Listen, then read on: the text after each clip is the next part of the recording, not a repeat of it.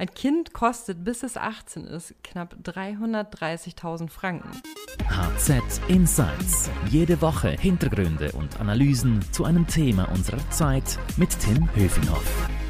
Hallo und herzlich willkommen. Ich begrüße meine Handelszeitung-Kollegin Karen Merkel.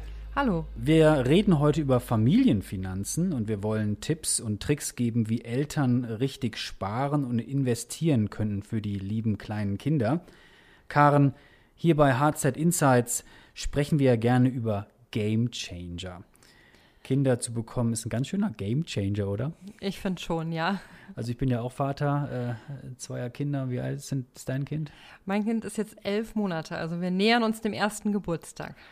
Wunderbar, das sind super Nachrichten. Sag mal, Game Changer für die Familie, für alle, für uns selbst, aber auch Kinder sind mega teuer, oder? Kosten gehen ganz schön ins Geld, ja, muss man sagen. Ähm, äh, da ist zum einen natürlich erstmal die konkreten Ausgaben, also Kinderzimmer einrichten und äh, der Kinderwagen, was das kostet, das habe ich mir vorher auch nicht so ausgemalt. Da ist man schnell 1000 Franken los, wenn man den neu kauft. Und äh, dann gibt es aber natürlich die langfristige Planung. Sag mal, du bist ja Wirtschaftsjournalistin, hast das Thema im Detail analysiert und recherchiert. Was kostet ein Kind, bis es 18 ist? Ein Kind kostet, bis es 18 ist, knapp 330.000 Franken. Wie kommt man auf diese, diese Zahl? Ja, da reden wir nämlich eigentlich nur über die Ausgaben. Das heißt also wirklich das, was man an Miete mehr zahlt, was man an Lebensmitteln zahlt, Kleidung und so weiter. Ich habe zwei Kinder, das heißt 660 ja, 1000 hast, Franken? Du hast Glück, Tim. Du kommst ein bisschen günstiger dabei weg, ähm, weil es gibt sozusagen den Spareffekt. Das zweite Kind, da sind wir dann bei 570.000 Franken ungefähr. Also es wird günstiger, je mehr Kinder man bekommt. Also leg los. Okay, dann bin ich mal gespannt, ob die ob die Kosten sinken werden. Sag mal, ich habe es gerade schon angetönt, du hast das sehr gut recherchiert und analysiert. Lass uns ein bisschen über Ratschläge sprechen, über das Familienbudget. Nehmen wir jetzt mal an, das hören Menschen, die sich äh, überlegen, ja, wir wollen vielleicht Kinder bekommen. Äh, was müssen die vorher planen? Woran müssen die denken, wenn es ums Familienbudget geht? Ja, das Familienbudget, ähm, da gibt es natürlich, äh, also das eine Thema ist eigentlich, dass man vorher darüber sprechen sollte, wie wollen wir mit unserem Einkommen umgehen. Also das heißt auch, ähm, wer zum Beispiel reduziert sein Arbeitspensum, damit wir uns ums Kind kümmern können. In der Schweiz ist das klassischerweise halt meistens noch die Frau und die ist auch nicht gerade kurz dann weg vom Fenster, um es mal so zu sagen, ähm, sondern im Durchschnitt immer noch fast sieben Jahre. Und woran müssen man, muss man dann genau denken? Also nicht nur überlegen, wer geht schaffen, wer geht nicht schaffen. Was, was sind die konkreten Schritte, die Paare oft sich nicht fragen?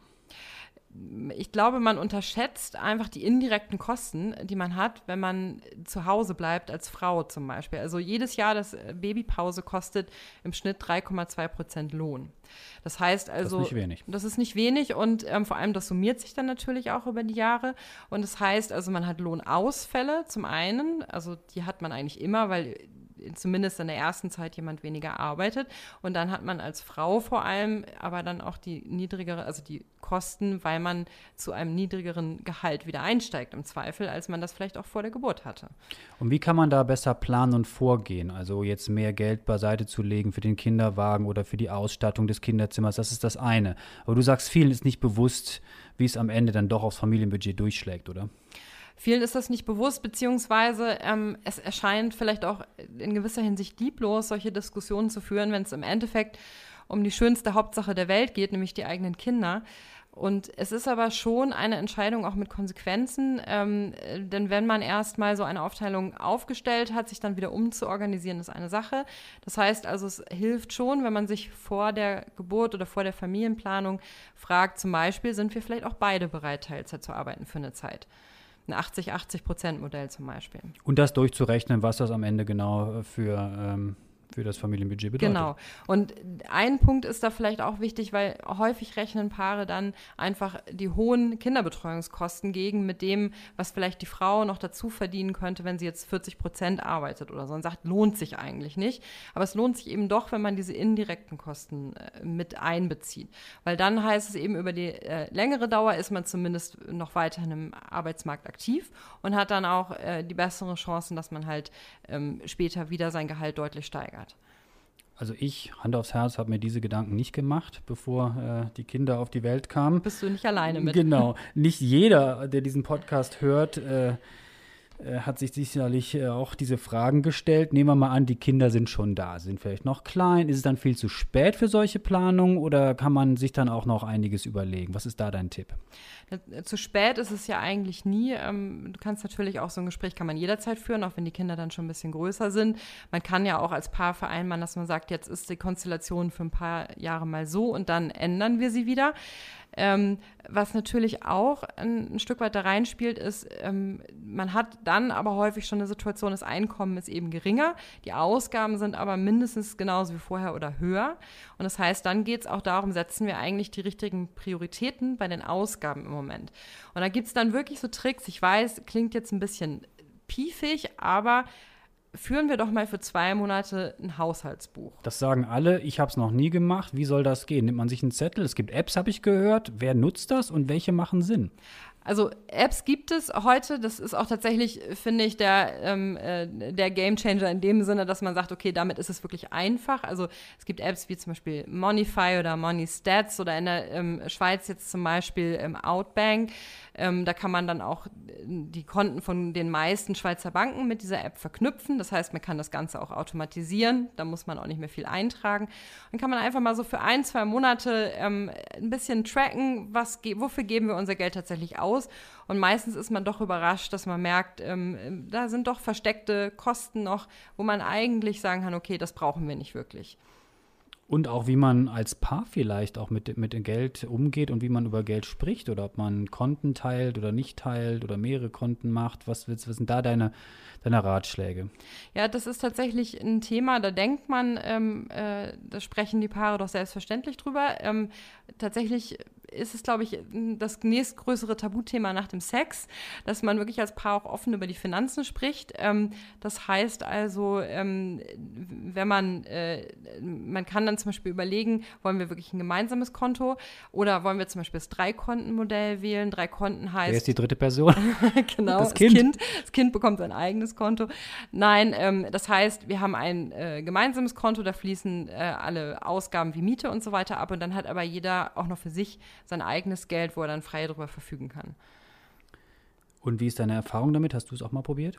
Ja, also wir haben tatsächlich drei Konten. Wir, wir machen es, äh, da wir beide arbeiten, so, dass wir eben jeder unser eigenes Konto haben, das wir von früher noch haben quasi und mittlerweile ein gemeinsames.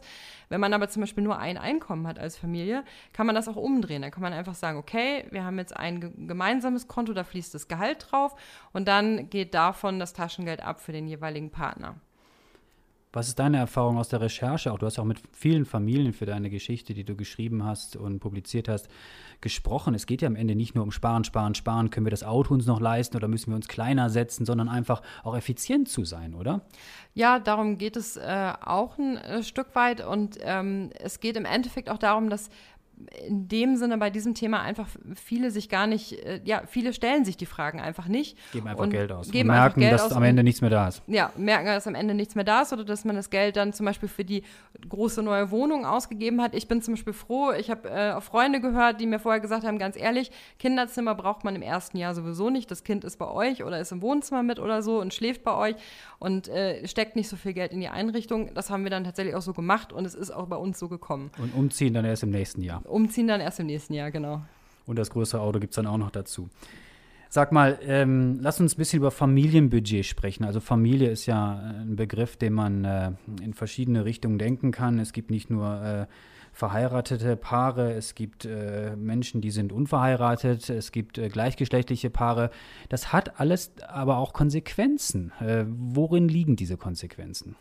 Ja, für den Hintergrund ist es vielleicht nicht ganz ähm, schlecht, sich einmal vor Augen zu führen, das Schweizer Vorsorgesystem, also alles, was ähm, Altersvorsorge anbelangt, aber auch, ähm, äh, wenn jetzt der Schlimmstfall eintritt, dass zum Beispiel einer der Partner früher stirbt, ähm, ist darauf ausgerichtet auf verheiratete Ehepartner mit mindestens einem Vollverdiener über 40 Jahre. Alles, was davon abweicht, und das tun ja sehr, sehr viele Paare heute, sind, die haben eigentlich schon Lücken, die müssen das abdecken. Und wie gehen die am besten vor?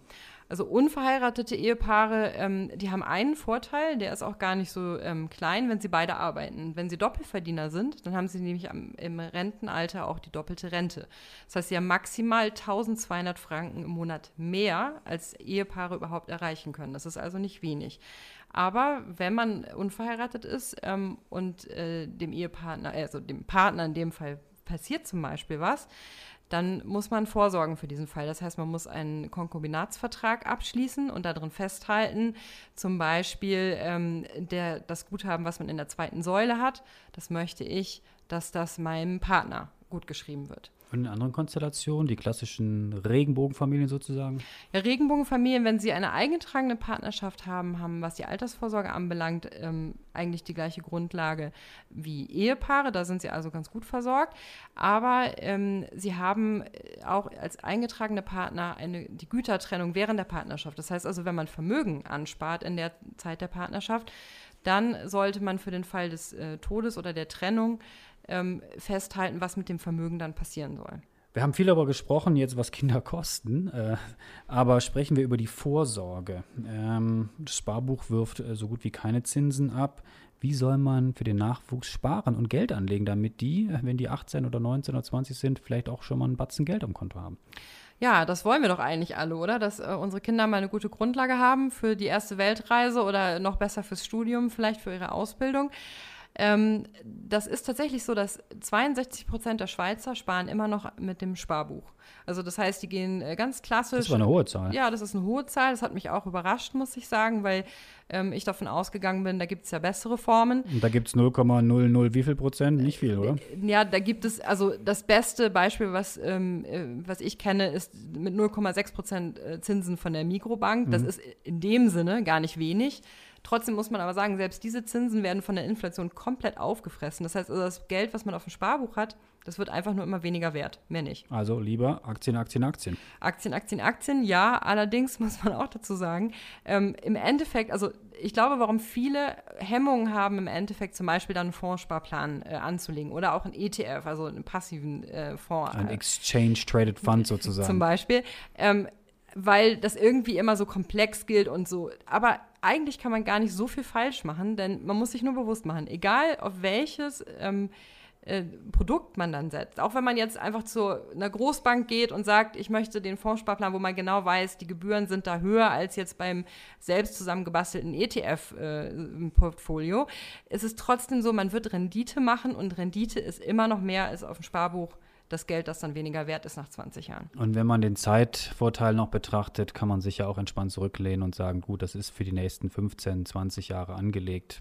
Ja, das ist sogar der Vorteil, wenn man für Kinder anlegt, weil im Endeffekt das Wichtigste oder eines der wichtigsten Punkte, wenn man äh, in irgendeiner Form in Aktien investiert, ist, dass man immer einen langen Anlagehorizont hat. Das heißt, also nicht für ein Jahr anlegen oder auch zwei, sondern gerne fünf, gerne zehn oder auch 18 Jahre. Und es gab bis jetzt historisch auch wenn im Moment gerade die ganzen Aktienmärkte wieder am äh, Minus sind, es gab keine ähm, Phase, wo die Aktienmärkte über lange Zeit Verlust gemacht haben. Und das heißt, eigentlich kann man fast gar nicht verlieren, wenn man am Aktienmarkt für seine Kinder bis zum 18. Geburtstag spart. Wir haben das schon mehrfach erwähnt, du bist selbst in der Situation gewesen, dich äh, jetzt familiär stärker mit Familienbudgets zu beschäftigen. Du hast äh, lange auch dazu recherchiert für unsere Serie in der Handelszeitung. Äh, was war für dich am meisten überraschend? Was war der wichtigste Tipp, den du vielleicht unseren Hörerinnen und Hörern noch mitgeben kannst? Also der wichtigste Tipp ist für mich tatsächlich ähm, keine Angst vom Aktienmarkt. Das ist eigentlich der wichtigste Tipp. Und auch haben Sie keine Angst, über Geld zu sprechen. Es lohnt sich. Karen, wir können nicht alle Themen hier im Detail besprechen. Vorsorge ist ein sperriges Thema. Trotzdem herzlichen Dank, dass wir über Geld und äh, Familienbudget miteinander reden könnten. Äh, noch ein wichtiger Hinweis in eigener Sache. Wir haben alle Informationen zusammengetragen unter www.handelszeitung.ch. So viel kostet ein Kind. Ein langes Wort, aber wenn man es reinschreibt, dann äh, ins Internet, dann findet man das. Ich wiederhole es nochmal: www.handelszeitung.ch schrägstrich so viel kostet ein Kind. Karen, nochmal Dank für deine Insights. Gruß an die Tochter. Wenn Ihnen, wenn Ihnen unser Podcast gefallen hat, freuen wir uns, wenn Sie uns abonnieren und weiterempfehlen würden. Ich möchte an dieser Stelle auch noch äh, Werbung machen für die Podcasts meiner Kollegen. Da ist einmal HZ Upbeat, da geht es um Startups. Das macht mein Kollege Stefan Meyer. und den Podcast mit dem Titel Schöne neue Arbeitswelt von meiner Kollegin Melanie Loos. Wenn Sie uns schreiben wollen mit Lob oder Tadel oder Fragen zu diesem Thema, erreichen Sie uns unter podcast.handelszeitung.ch. Merci fürs Zuhören. Ciao, bis zum nächsten Mal und danke, Karen. Danke. HZ Insights